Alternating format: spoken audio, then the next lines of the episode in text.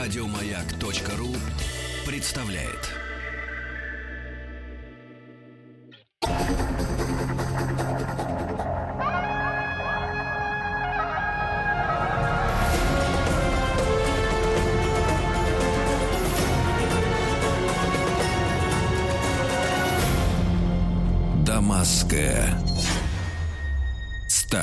Друзья мои, ну, я рад приветствовать в нашей студии гостя, с которым мы уже не первый раз встречаемся. В нашей студии в рамках проекта «Дамасская сталь» мы говорим о, о Сирии, об истории этой земли, да, чтобы лучше понимать э, процесс, происходящий сегодня. Виктор Анатольевич Надейн Раевский у нас в гостях. Виктор Анатольевич, доброе утро. Доброе утро. Вы уж простите великодушно, э, что мы отняли у вас время подарками. На новогодний Тоже чёс нужное дело, но мы, эфирный. мы вас не заставляем говорить меньше, чем нужно. Если нужно, перенесем на следующую нашу встречу все, что не договорим Подарки сегодня. Да, да, да, да. Э, Виктор Анатольевич является кандидатом философских наук, старшим научным сотрудником Института мировой экономики и международных отношений Российской Академии Наук и директором Института политических и социальных исследований Черноморско-Каспийского региона. Виктор Анатольевич, в двух словах буквально, на чем мы остановились вот в прошлый раз? Мы остановились на периоде, предшествовавшем, так сказать, приходу к власти Аф- Хафиза Асада. Хафиз Аль-Асад, если уж полнее. Аль, это что значит Э, вот ну, на это, арабском? э, это что-то типа артикля, который используется перед именами собственными. Ага. Ну, перед названиями городов, ну, там... Аль-Москва. Эль. Ну, Вот, ну, это, в общем-то, интересный период, но период крайне бурный был до как раз его прихода. Когда по пять переворотов, ну, за четыре года пять переворотов, например, это действительно существенно. Это 50-е? Ну Да, это 50-е, 60-е годы. Это создание Объединенной Арабской Республики. Вот, собственно говоря, на этом мы остановились, С несколько Египтом. немного не, за- не завершив эту тему. Да. А, Ну, а чем тема интересна? Почему вообще что толкнуло, кроме панарабизма, вот этой гениальной идеи объединения всех арабов в единую нацию? А Что толкнуло еще? А толкнуло Сирию на этот шаг и внешняя угроза. Во-первых, внутренняя нестабильность была достаточная. Ну, во-вторых, началась борьба очень серьезная между сторонниками социалистического пути, ну и рыночниками, так сказать, условно их так назовем, э, сторонниками старого, э, предшествующего развития и обычной кап-экономики. Ну, а результат был, конечно, однозначен. Самое интересное, впервые на выборах получила большинство мест в парламенте в начале 50-х партия арабского социалистического возрождения. ПАС сокращают у нас, БАС, арабское сокращение. Это очень интересное было время. И они, э, собственно, власть почему переходила из рук в руки? То вверх брали сторонники соцпути, кто кап-пути. А вот как раз э, внешняя угроза, она заставляет сирийцев обернуться э, в сторону арабов. В 1956 году сначала был заключен договор с Египтом, Саудовской Аравией о безопасности и обороне, а в 1957 году э, состоялось, э, ну, турки сосредоточили войска на границе Сирии, ну и так или иначе что-то надо было предпринимать, и сирийцы договариваются о создании конфе- ну, федерации двух государств, Египта и Сирии. И в феврале 1958 года это объединение состоялось. Но Гамаль Абдель-Наср, тогдашний президент Египта, очень знаковая фигура в арабском мире, сторонник действительно вот некоего социалистического пути развития, но с особым уклоном. У всех арабских социалистов всегда есть определенный исламский уклон. Обязательно. Свой Ну, собственный. Да, ну, собственно говоря, кто был первый социалист на земле? Ну, естественно, пророк Мухаммад. И далее отсюда все как положено. Ну, действительно, социальные элементы в исламе, в первоначальном исламе, да и в последующем были сильны. Это налоги в пользу бедных, это обязательное пожертвование и так далее. Это считается долгом мусульманина. Но это и вошло в соцпрограммы тоже заодно. Но вот у ПАС, у БАС, у них были совершенно другие подходы. Это подходы уже были близкие к тому пониманию, как у нас понимали А в чем мы разнились? строительство социализма, а в том, что необходимо обязательно национализировать предприятия частной собственности. То есть а, классическая схема Классическая, да, исламского социализма э, не предполагает изъятие, да? Просто делись, просто А, ну, жертвуй. Да, Да, это жертвуй. жертва. А тут ведь изъятие. Мгм. У иностранных компаний, конечно, в первую очередь. Крупных земельных собственников тоже, так сказать, обрезать. С раздачей земли в пользу бедных тоже явление своеобразное. Ну, это проявление того, что у нас было в революции 17-го. То есть они повторяют вот некие э, ходы большевиков А и это, ошибки. а это э, вызвало ну, вот, понимание у народа. Народу хотелось вот все это раздербанить и отнять. Как Ну, у нас когда это... что-то, когда народу что-то дают, он, как правило, не отказывается взять. Что греха таить. Ну, это что-то типа подарков на радиостудии. Но гораздо серьезнее. Конечно, когда речь идет о своем кусочке земли, э, ну, далеко не все могут обрабатывать. Ведь, получив эту землю, ее надо обрабатывать. Раз. А Восток — дело тонкое, без воды это тонкое рвется. А ведь далеко не все районы Сирии были обеспечены и водой. И поэтому не всегда такая раздача приводила к повышению продуктивности тех же земель. Ну и, конечно, работа предприятий. А насколько Должны вот быть эффективные менеджеры. Э, Куда Виктор деваться? Анатольевич, а насколько вот э, э, сам непосредственно вот этот дележ и изъятие происходили как кровопролитно, как у нас, или мирно? Вот сам этот процесс война. У отнятия. них, как правило, в Сирии э, кровопролитие не устраивали. Ни во время переворотов, ни во время э, национализации, ни во время денационализации. А как же? А страна за эти годы прошла несколько этапов. И национализации, и То есть денационализации. туда-сюда. Причем та же партия привыкли уже арабского социалистического возрождения. Отняла у народа и дала Да, а потом происходит переворот внутри партии, приходят правые силы, правые силы раздают все назад. С Египтом объединились, все сразу начали конфисковывать, создавать вот эти государственные пр- предприятия, сотрудничать. Началось сотрудничество и с Советским Союзом на каком-то этапе ши- 50-х, 60-х А в чем годов. искусство обойтись без крови? Вот как, нач- как они это нашли? Ну, трудно сказать. Ну, например, э, во время э, переворота они эм, арестовывают правительство, например. Ну и все. Его как бы изолируют. Приходят к власти другие люди. И никого не Вот- стреляют? Никого не расстреливают. Проходит Вот неделя, происходит контрпереворот.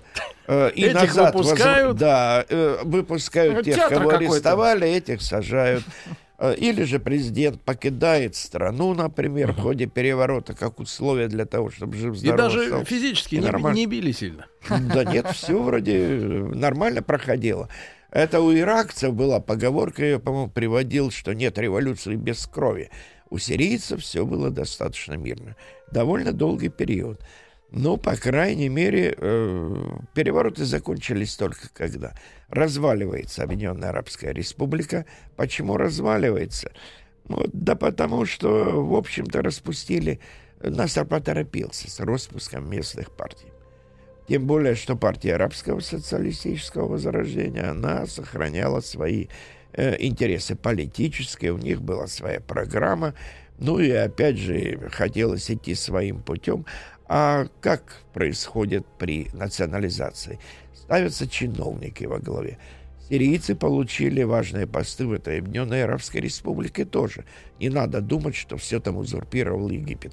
Но, тем не менее, все равно э, все-таки политические партии, может быть, и не стоило Насару распускать так жестко. Мгм. И потом э, три с половиной года просуществовала Объединенная Арабская Республика, а в 1963 году произошла Мартовская революция. И все, власть Сирии опять взяла Баас партия. Ну и при этом они довольно жестко поступили, ну, по-советски, так сказать. Они ввели однопартийный режим. Вот это было новацией для Сирии, потому что так еще не поступали.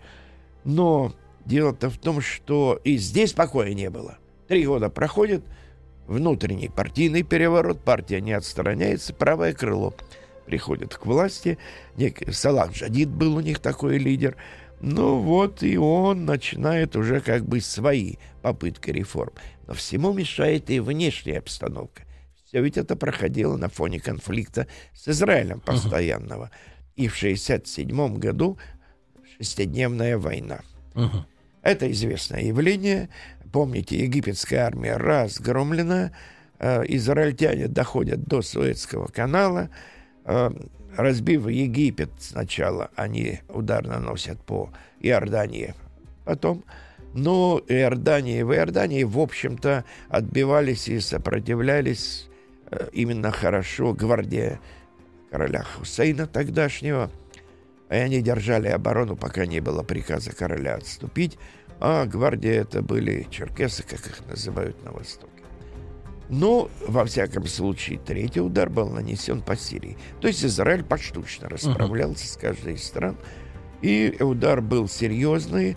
Сирийцы потеряли и голландские высоты, город Эль-Кунейтра был захвачен, и это на несколько лет стало как бы вот оккупированной территорией Израиля. Но сирийцы не успокаивались. Борьба uh продолжалась внешнеполитическая, а внутри страны это привело и к определенной консолидации. Все-таки угроза, угроза Израиля, она всегда висела над сирийцами. Да, Виктор Анатольевич, после новостей тогда продолжим. Виктор Анатольевич Надеин Раевский, кандидат философских наук у нас сегодня в гостях. Мы в рамках нашей рубрики специального проекта «Дамасская сталь» говорим об истории э, Сирии, да, что там происходило, чтобы лучше понимать сегодняшний день. После новостей продолжим.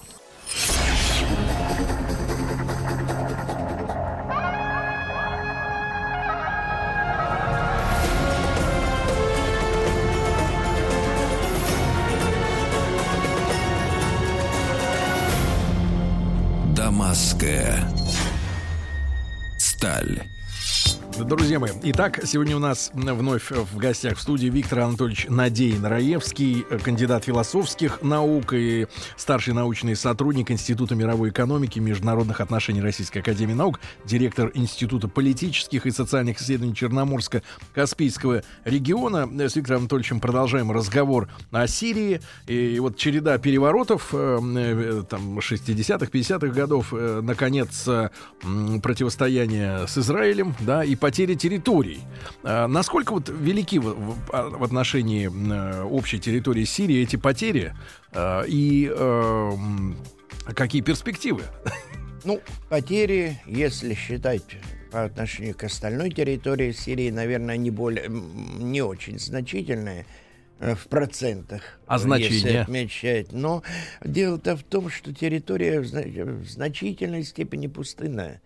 И поэтому те земли, которые потеряны, э, плодородные, населенные, это, конечно, удар по экономике однозначно. А это очень плодородные да. земли, да? Э, ну, это хорошие земли, сказал бы, это все-таки высоты.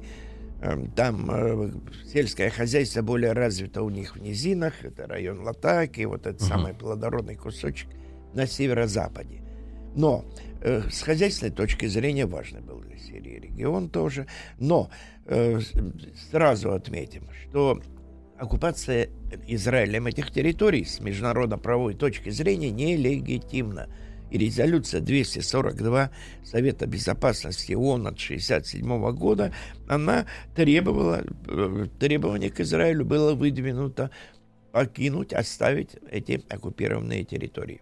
Израиль ее никогда и не выполнял. Был период, кое-что он потом позже освободил. И вот это тоже неэффективность армии в этой шестидневной войне, поражение, когда действительно войска бежали там, где еще могли воевать. А мы можем сейчас, сейчас говорить, Виктор Анатольевич, спустя вот, ну, получается, 40 с лишним лет, в чем а, секрет а, успеха израильской армии? Вот и в чем проблема? Да, если мы смотрим, а, там было столько арабских стран, и они были разгромлены все Техно... на всех фронтах. Технологическое отставание или это... в чем проблема? Это не, не совсем технологическое. Советский Союз уже ведь успел поставить какое-то количество вооружений. Были советники. И Египет, и в Сирию уже Сирия получала наше вооружение. Но, во-первых, низкий уровень образования.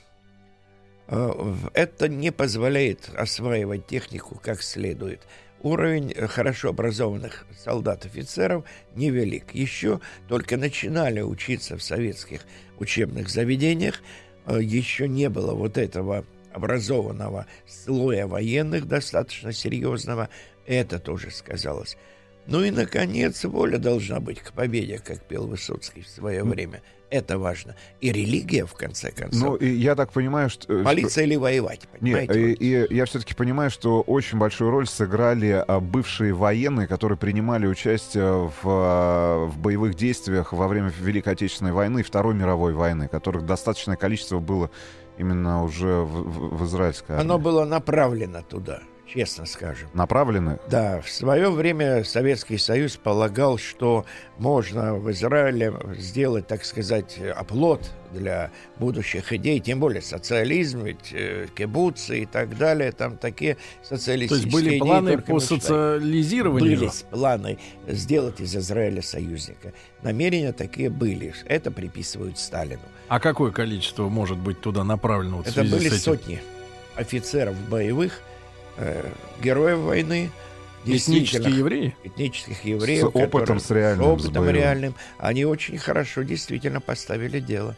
И, э, но это действительно реальные э, боевые офицеры, которые, которые во многом и способствовали строительству израильской армии. Ну, конечно, роль сыграло и более прогрессивное, наверное, вооружение, но и самое главное, четкая организация всей системы. Э, Высокий уровень образованности солдат, израильских именно, то есть качественный состав армии был намного выше. А когда израильтяне, например, атаковали египтян в 67 году, то товарищи египтяне просто бросали это советское оружие, выскакивали из танков, сняв башмаки, по пустыне бежали куда-то дальше, сюда, на запад, Это каналу. вот такое- Танк могут подбить, а... А так, может быть, там- выживет.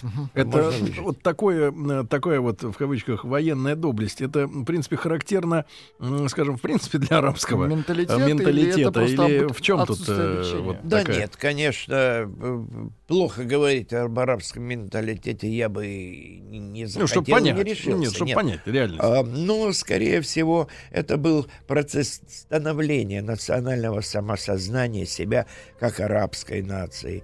Служили в армии все, там же есть и христиане, их, правда, сейчас поменьше, там всего 7 миллионов осталось. Э, Но в основном это, конечно, мусульмане.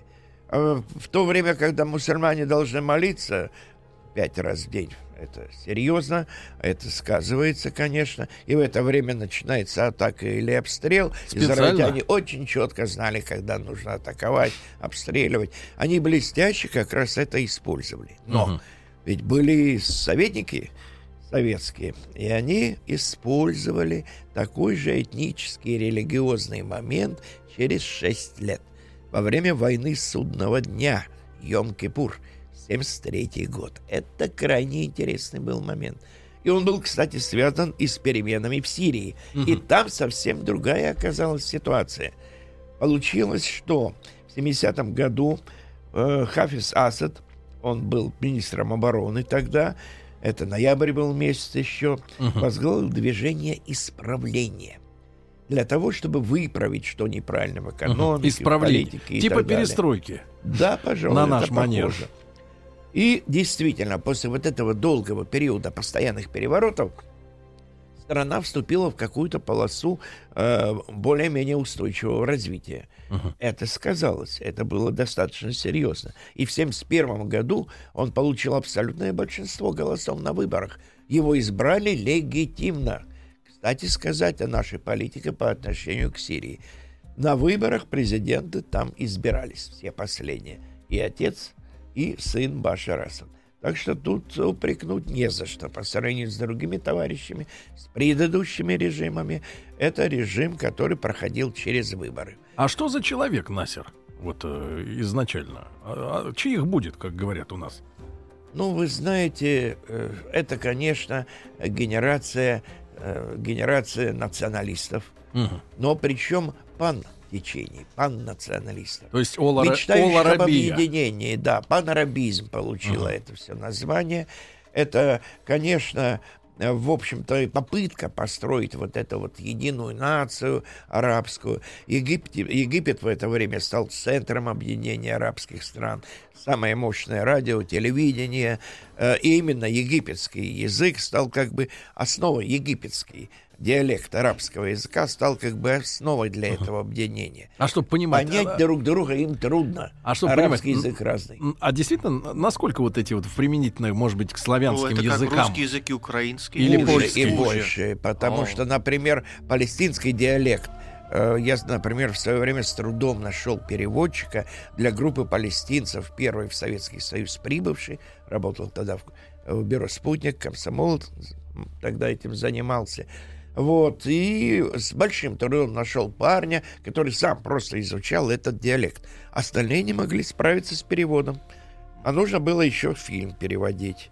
Э, Ну, особо у нас отснят, отснят он был просто, ну, любителями, непрофессионалами, и шел весь на палестинском диалекте.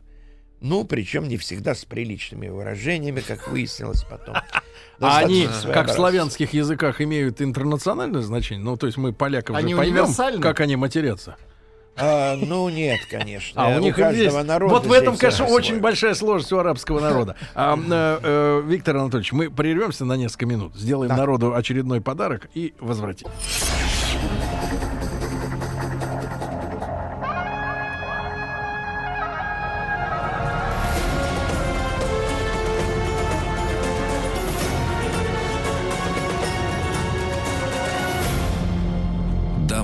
Дамасская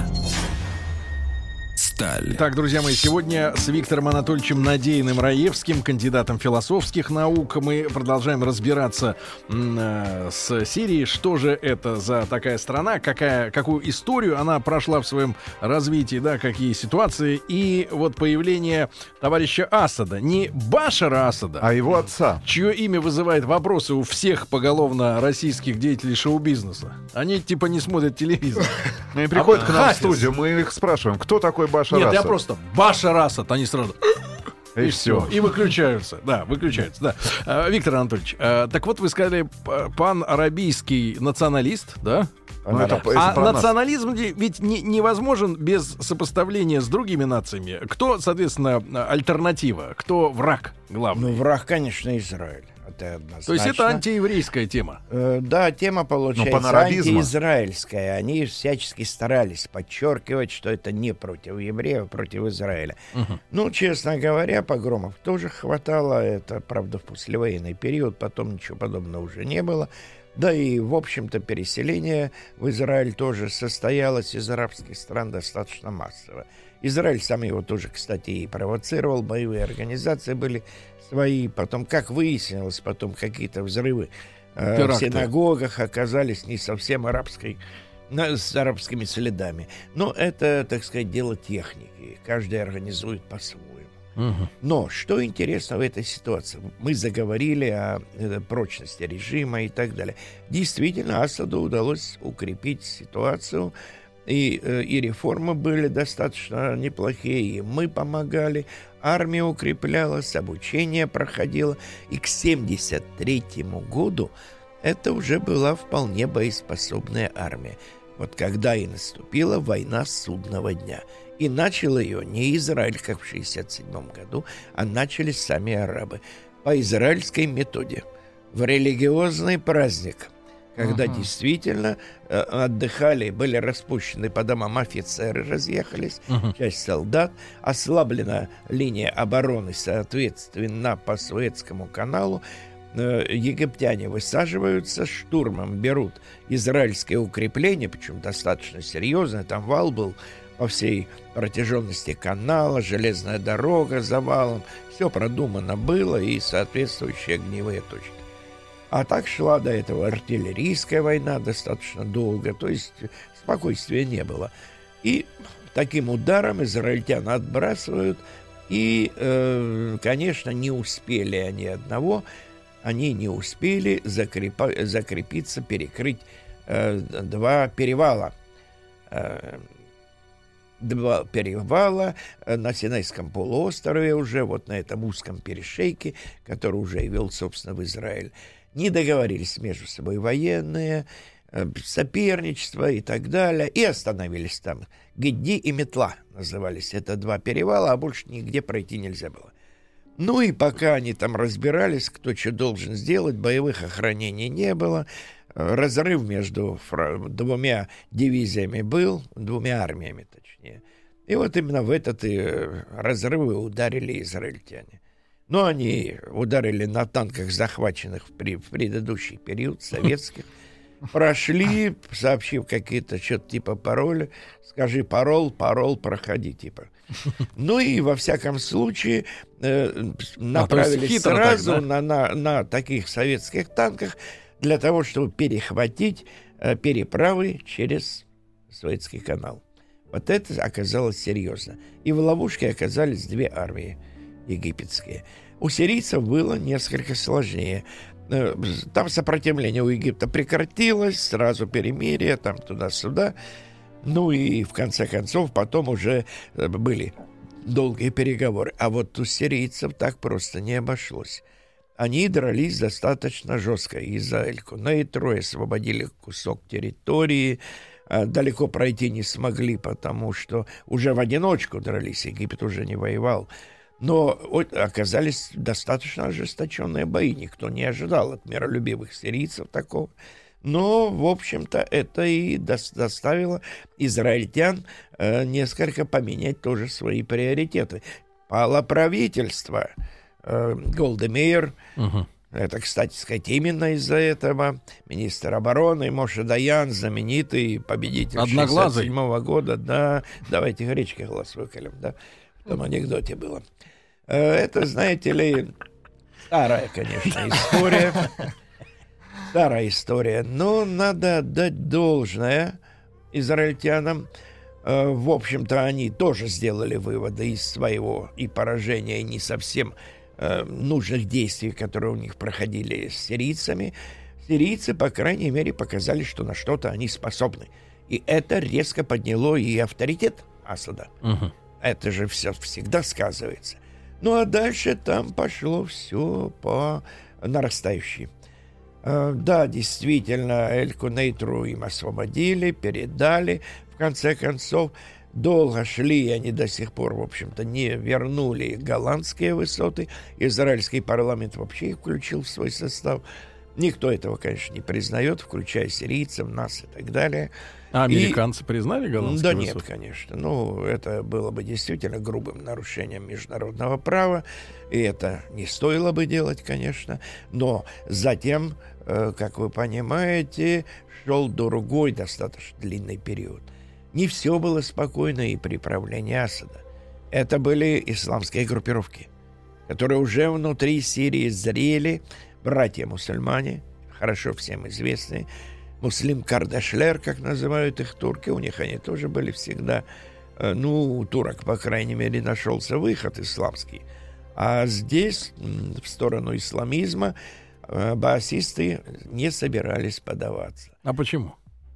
Ну, потому что э, у них свой вариант прочтения как бы ислама, стремление к такому некоему полусветскому государству, да и Они не хотели делить э, прочему. власть с религиозными лидерами? Что, чего не опасались? Ну, здесь ведь э, действительно пришлось бы делить власть совершенно другими политическими силами.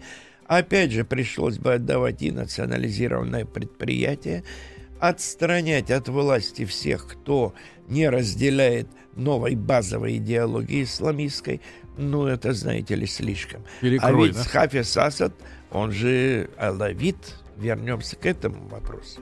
Никуда не денешься. И армия, вот, значительная часть офицеров, лавиты, э, ну, сунниты, да, служат там как бы благодаря Асаду что удалось достичь, чего достичь не было уже того различия и не, и не делили на религиозные группировки, э, и э, вот это было очень важным светским достижением режима. И, конечно, прекратилась резня, какая бы то ни была здесь, и вечные эти стычки, как вы наблюдаете в других регионах. Так что Сирия действительно обрела определенное спокойствие. Но это спокойствие исламистам никогда не нравилось. Спасибо. И... Спасибо, Виктор Анатольевич. Э, э, обязательно продолжим в следующий раз. Да, Виктор Анатольевич Надеин Раевский, кандидат философских наук, вновь был в нашем прямом эфире. Мы говорили о Сирии. Если не успеваете в прямом эфире послушать, пожалуйста, сделайте это на сайте радиомаяк.ру. Вам хорошего дня и до завтра. До свидания. Еще больше подкастов на радиомаяк.ру.